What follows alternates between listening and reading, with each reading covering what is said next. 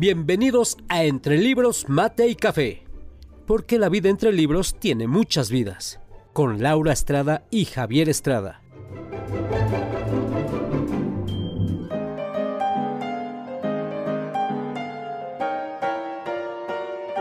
Entre Libros, Mate y Café advierte que las opiniones vertidas en este podcast son de ávidos lectores a quienes les encanta compartir lo que leen.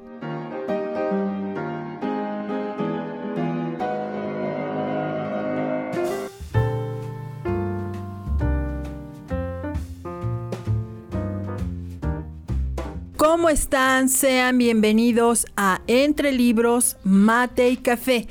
Nuevamente estamos con ustedes, felices de regresar, de que nos estén escuchando.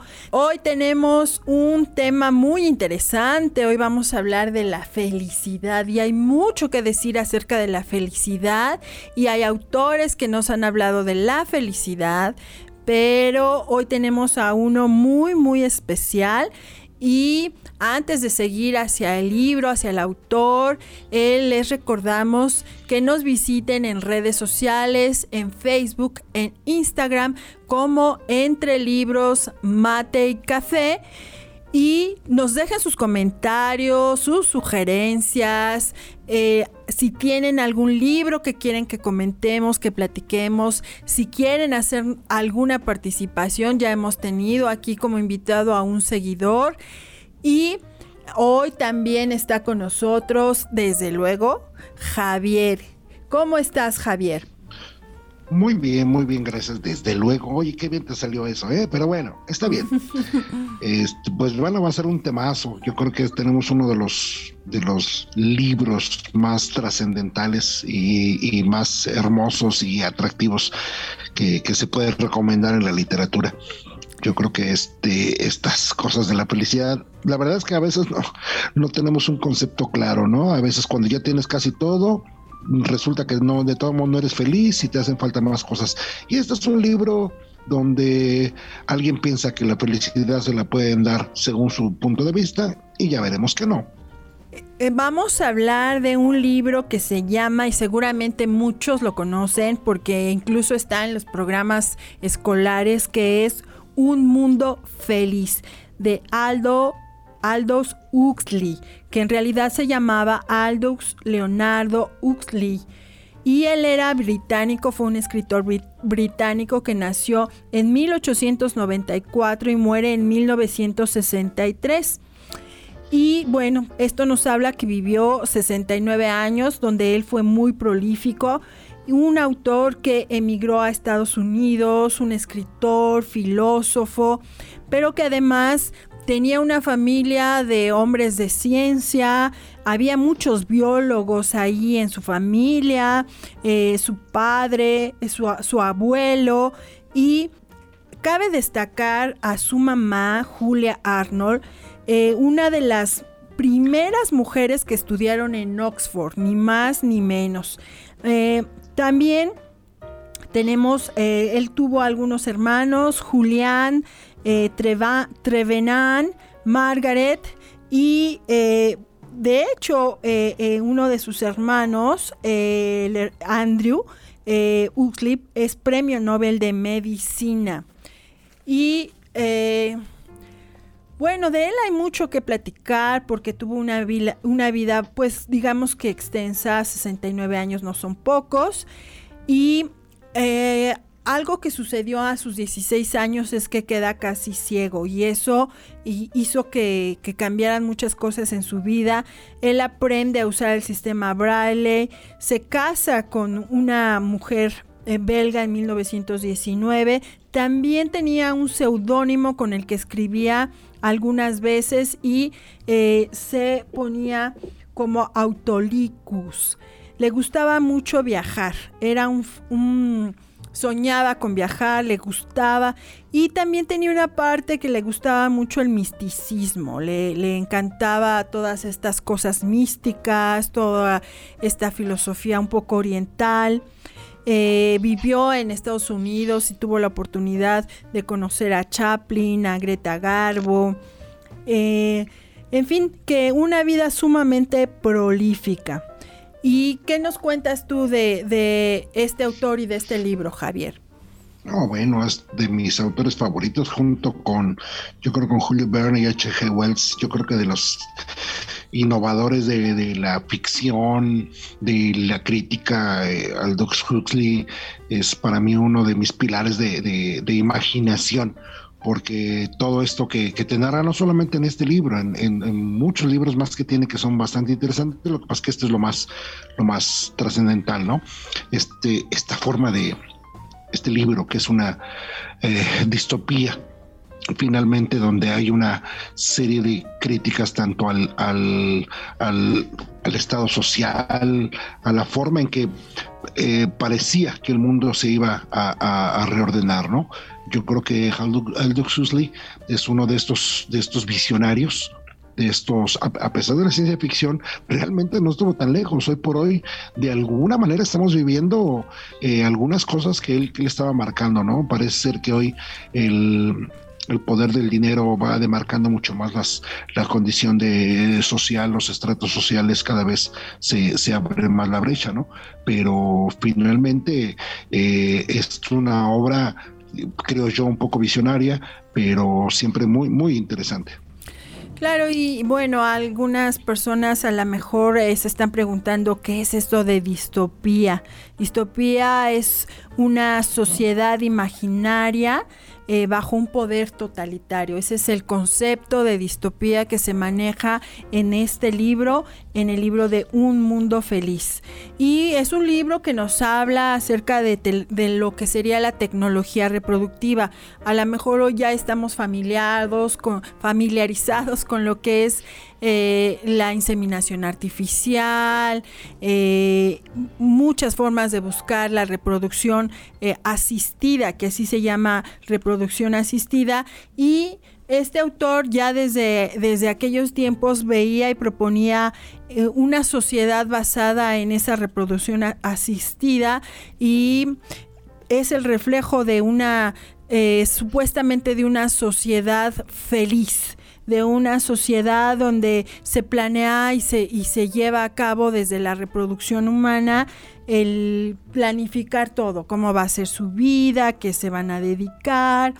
Eh, es como un mundo ideal, un mundo donde como todo está planificado, como todo está tan manipulado de tal forma que nada falte, pareciera ser que eso llevaría a la sociedad a ser feliz.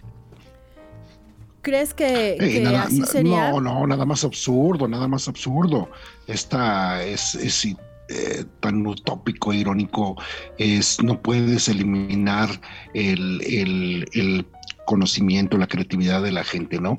Y aunque en en esta perfección que busca el Estado mundial, donde pues se, de alguna manera se va a eliminar la familia, la diversidad cultural, la religión, el, pensar libremente. Eh, hay, hay veces que creo yo que en algunos lugares parece que, que ocurriera, ¿no? Pero finalmente eh, estos mecanismos que tiene, eh, que, se mencionan en el libro, de, eh, por parte del Estado Mundial, el, condicionamiento de los niños, el sistema científico de castas, que esto es bien importante, porque en el libro este, la gente se clasifica desde los alfa, los beta, los gamma, los delta, los epsilon, toda esta gente se, se estratifica perfectamente la sociedad para que cumpla funciones determinadas sin la posibilidad de mezclarse hasta que por ahí aparece un, salvaje, ¿no? Que es el que viene a hacer el, eh, generar el conflicto entre lo antiguo y, lo nuevo, ¿no? y, esta forma que tiene este libro de, de ver, yo por eso lo digo, es un libro muy visionario. Hoy por hoy hay estados que quieren eh, deshumanizar a, la sociedad eh, mediante imposiciones eh, que pues la verdad no, no pueden ser seguidas, ¿no? En el caso de los protagonistas, este, Bernard Marx y Lenina Crow, que finalmente son tomados por, por Karl Marx y, por Lenin, es una cuestión que manejaba mucho Aldous Huxley, ¿no?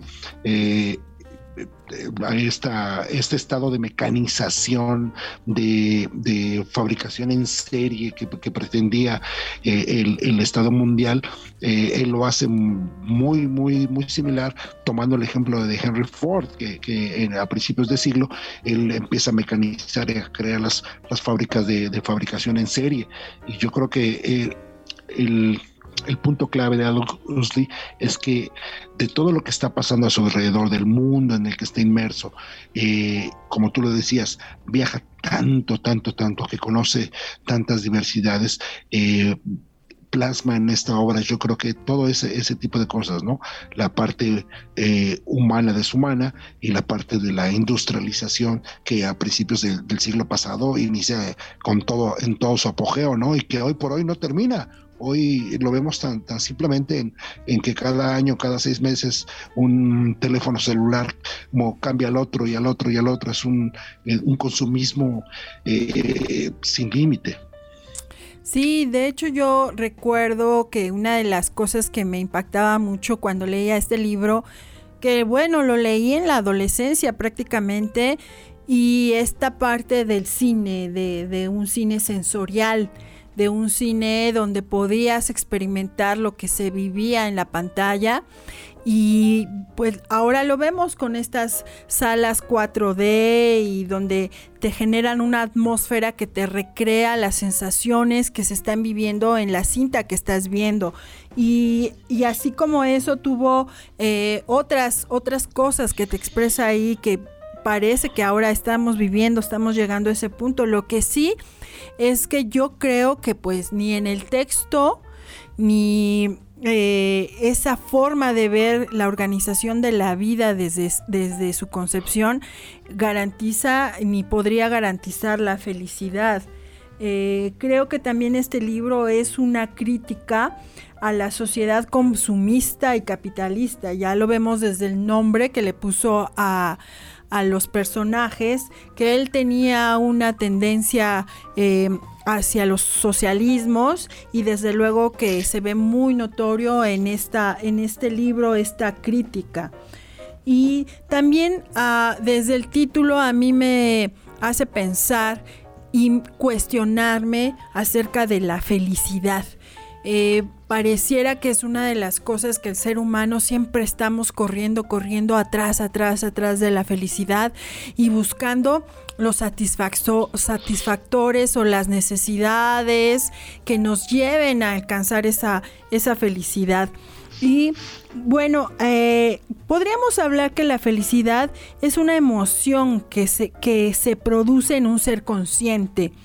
Eh, sobre todo cuando llega el momento de, una conformación, cuando llega un punto en el que ya tuvo logros, ya consiguió un cierto bienestar y ya consiguió algunos objetivos. Eh, Hugo Sánchez, eh, un académico de la UNAM, acerca, hablando acerca de la felicidad, nos dice que hay que aceptar que es un concepto que debemos construir para intentar disfrutarlo en el momento que aparezca. Entonces, si en este libro estamos viendo que todo está planificado, eh, es en qué momento vivir de esta manera nos va a permitir o podría permitir a una sociedad eh, construir estos momentos y captarlos justo en el momento que aparecen. También Paulina Rivero, otra investigadora de la UNAM, eh, a ella comentando igual acerca de la felicidad, dice que para el taoísmo la felicidad se encuentra cuando la persona sabe conformarse, cuando se percata de que está bien con lo que tiene y no necesita más, porque la felicidad está dentro de uno mismo. ¿Cómo ves estos conceptos de felicidad? Excelente. Y otro, otro egresado de la UNAM, Javier Estrada, dice acá que, pues que mencionaste puros eh, colegas de la UNAM, eh, pues es que realmente la felicidad es un proceso, no es un momento, no es un instante, es un proceso. Eh, no significa y no es lo mismo que todo el día estés alegre y contento, no, no, eso no es la felicidad. La felicidad para mí es, es que seas sereno, seas pleno. Y esto no significa que, eches por borda pues eh, todo lo que tienes que hacer todos los días, trabajar, porque el sustento pues no, no se gana estirando la mano, hay que, hay que hacer las cosas, pero yo creo que la felicidad no se puede planear, se construye y se construye desde, desde, desde vos para, para ti y, esa, esa se puede expresar. Muchas veces eh, podemos ver eh, a, no vamos lejos, los niños los niños son felices, tú los ves que juegan con una caja de madera o con una hacen una pelotita para jugar al fútbol con un con un papel, son felices. Así es. Su, su posición es ser feliz. Sí, claro. Y regresando al libro, vemos que eh, algo que también llama mucho la atención es esta parte de lo que sería la reserva salvaje. En algún momento de, este libro, eh, los personajes principales viajan a la reserva y conocen a John el salvaje. Y resulta que esta parte de, la reserva salvaje está principalmente ubicada en lo que sería eh, América, América del Sur eh, y, en alguna eh, región de, de Nuevo México.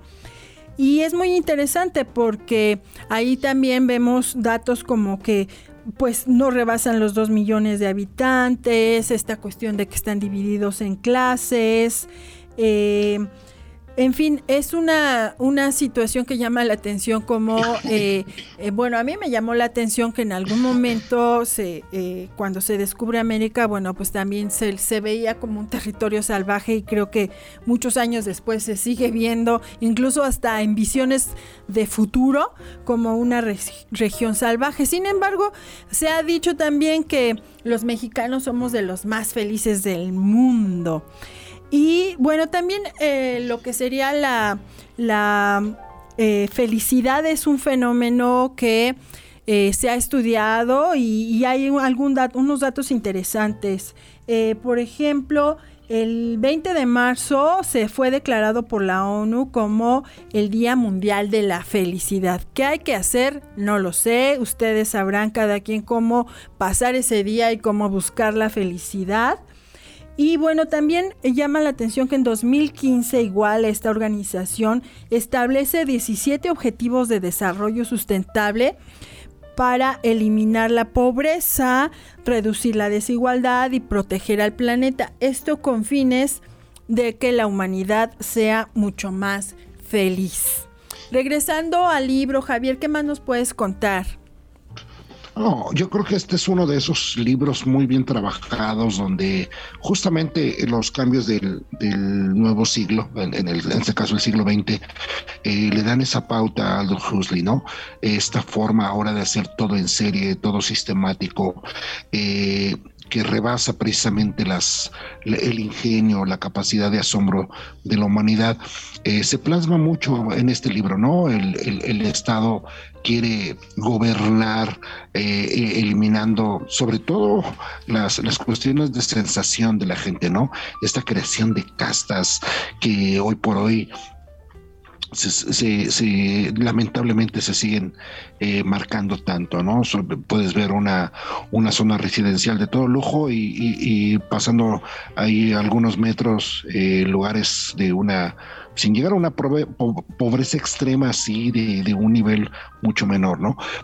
tal vez como idea no es mal que la gente esté bien, que viva mejor, pero no en razón de, de destruir al ser humano. El ser humano no son máquinas. Las máquinas sí las puedes hacer como, como tú digas y van a obedecer y hacer lo que tú digas o con un on, off y un on, prenden y apagan. El ser humano no. El ser humano por naturaleza eh, siempre va a tender a buscar algo más, a crear, a, moverse, porque eso es lo que ha hecho que la humanidad llegue hasta donde estamos, moverse, moverse. Y, y sobre todo, así como lo hemos dicho en, otras, en otros programas, como en el amor, la humanidad necesita libertad. Claro, eh, definitivamente la visión que, nos da en este libro eh, es esta este control no solo de las cuestiones económicas, sociales, sino también de las emociones. Y, cuando hablamos de emociones, hablamos de miedo, de afecto, de tristeza, de enojo, de alegría. Y eso es eh, todas esas emociones, que son las, las básicas, eh, no es tan fácil controlarlas porque son reflejo. Por ejemplo, el miedo eh, tiene como objetivo la protección, que, en algún momento nos mueva a que nos protejamos de algún peligro. El afecto crea la vinculación entre los seres humanos.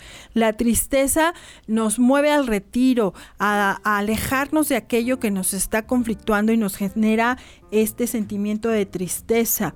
El enojo nos ayuda también para la defensa, un enojo controlado en el que eh, si alguien nos está agrediendo o alguna situación nos está haciendo molesta, nos mueve a que nos retiremos, nos mueve a, más bien nos mueve a defendernos, a defender eh, nuestra vida, nuestros sentimientos, nuestro bienestar.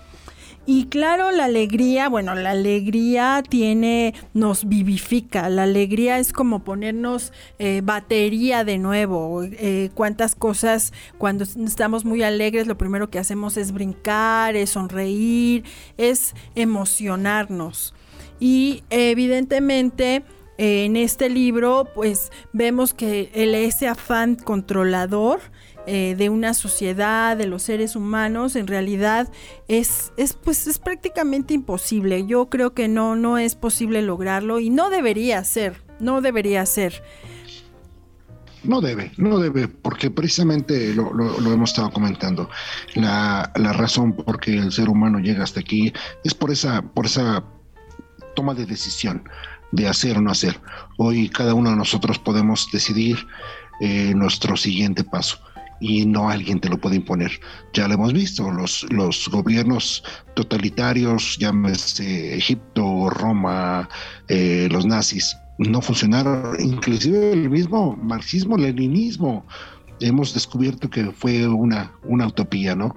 Eso, eso no existe. ¿Por qué? Porque el ser humano es tan variado como cantidad de personas existan. Y cada una, en cada latitud, en cada raza y en cada cultura tiene una necesidad diferente de vivir. Por lo tanto, no podés encajonarlos y hacerlos que, que, obedezcan una orden tal cual. No, no lo creo. Es, esto es un, me parece un libro donde es un, muy buen ejercicio para la mente, para que podamos examinar y, darnos cuenta qué tan valioso es lo que tenemos, que es la libertad de pensamiento, la libertad de moverte, la libertad de hacer.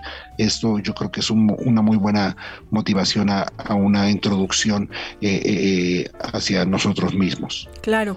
Y este tema de la felicidad no, no fue algo nuevo que apareciera con este libro. De hecho, lo vemos a lo largo de la historia del hombre. Ya los griegos venían pensando en esta situación. Aristóteles, por ejemplo, nos habla que la felicidad es lograr la, la autorrealización y alcanzar metas. Eh, y esto eh, nos lleva a lograr un estado de plenitud. Y había otra corriente también en Grecia que eran los seguidores del cinismo. Eh, ellos decían que todos llevamos dentro los elementos necesarios para ser felices y autónomos, seguir una vida sencilla y acorde con la naturaleza. Pero también había otra parte que eran los estoicos, que ellos nos decían que uno se debe adaptar o debe ser ajeno a las eh, comodidades materiales. Epicuro, por ejemplo, decía que la felicidad significa experimentar placer físico e intelectual huyendo del sufrimiento. claro, evitando excesos, una postura un poquito más hedonista. Y vemos que entonces ya desde, desde ¿Dónde viene este afán, este deseo? Pareciera que es algo innato en el hombre, el buscar la felicidad, pero también buscar los mecanismos, los medios para lograr esa felicidad. Sin embargo, creo que eso no, no es sencillo, no es algo que se pueda conseguir eh, de manera sencilla. Y también hablando de la felicidad, pues hay algunas posturas. Por ejemplo, hay gente escéptica que te puede decir, no, la felicidad no existe. O están las, algunos limitados que te dicen, sí, sí existe, pero solo son momentos. O los optimistas, aquellos que te dicen que sí existe y que se puede conquistar. No, bueno, eh, vuelvo a lo mismo, ¿no? Hay tantos conceptos como cabezas de, personas hay. Yo creo que aquí no puedes generalizar. Me parece que hay como que de alguna manera un cierto estándar de cosas que a lo mejor nosotros podemos seguir, ¿no? Eh, el dinero no es la felicidad, pero sí te ayuda a estar relajado. Tienes un trabajo, eres afortunado y, cosas así, ¿no? A veces yo creo que eh, vamos a dejando pasar esos momentos de felicidad, eh, pensando en otras cosas que nos están distrayendo. Eh, para mí, yo creo que eh, hasta a lo mejor sentarte a ver alguna serie con tomar una soda, un, mate, un pan, es un motivo de felicidad, ¿por qué no? O sea, la vida no es tan trágica, la vida tiene más cosas lindas que, que detestables. Yo creo que cada, cada eh, pensador ha llevado a, sus escritos su concepto de felicidad, pero no aplica para todos, aplica el de vos, el tuyo es el único que vale. Y, además no puedes anular el sufrimiento, porque es donde más aprendes del sufrimiento y la decepción es donde se aprende, no de otro lado. Nadie te viene a decir las reglas para hacerlo. Sí, de hecho, bueno, si quisiéramos en algún momento conceptualizar la felicidad, pues tendríamos que tomar algunas cosas en cuenta, ¿no? Primero que eh, es un estado subjetivo. Eh, lo que decías, o sea, depende de, la percepción de cada quien y de cómo experimenta eh, diferentes situaciones que vive y entonces le producen esta sensación de felicidad. Por eso se dice que es un estado subjetivo eh, sí puede ser provocado por diferentes cosas o situaciones dependiendo del significado que cada persona le confiera a esto, porque hay cosas que a ti te pueden hacer feliz que a mí no, o al revés, situaciones, elementos, objetos, eh, lugares, así que sí, sí hay, hay cosas que te pueden provocar la felicidad, pero va a depender de la conceptualización de cada quien sobre esas, esas cosas y puede ser un estado que te dure y, puede ser un estado también eh, no duradero, efímero. En fin, e, es complicado hablar esto de, la... Es complicado y no hablar acerca de la felicidad porque eh, creo que eh, depende mucho, efectivamente como la mayoría lo, lo, dicen, depende mucho de cada ser humano. Yo les quiero recomendar un em, pequeño eh, documental que encuentran en YouTube que se llama El hombre más feliz del mundo de Matthew Ricard. Él fue un biólogo molecular y bueno, él dice que el altruismo y la aceptación del presente lo llevan a la felicidad. Véanlo porque en algún momento se hicieron estudios acerca de esta persona, se midieron sus ondas cerebrales y todo esto para determinar que era el hombre más feliz del mundo. Eh, resulta interesante. Seguramente no todos podemos ni queremos hacer lo que él hizo, pero resulta interesante y ahí se ven algunos conceptos muy importantes acerca de, la felicidad y del ser humano. Y, Fíjate, es curioso, se sigue buscando la, la fórmula perfecta para la felicidad. Es como cuando el emperador Qin trataba de encontrar la, la fórmula para para la, eh, la, vida eterna, ¿no? Y no, pues se murió de todos modos. Pero bueno, y bueno, Dale Huxley, nada más quisiera eh, aparte de este libro, de verdad hay otros libros muy, muy buenos. La danza de sátiros, eh, Mono y Esencia, El tiempo de debe detenerse, ese es muy buen libro. Yo creo que de verdad échase un clavado a, toda la literatura de Aldous Huxley, les va a gustar, les va a encantar, tiene muchas cosas muy interesantes. Ok, pues nos quedamos con estas recomendaciones. Les agradecemos a las personas que nos han escuchado.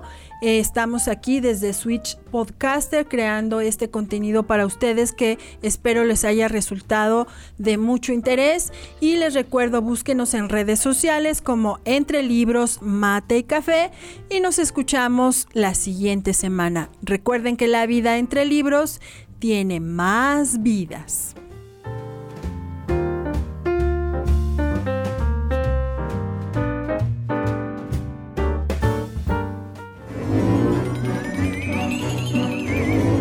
Esto fue Entre Libros, Mate y Café, con Laura Estrada y Javier Estrada. Gracias por estar con nosotros. Hasta la próxima.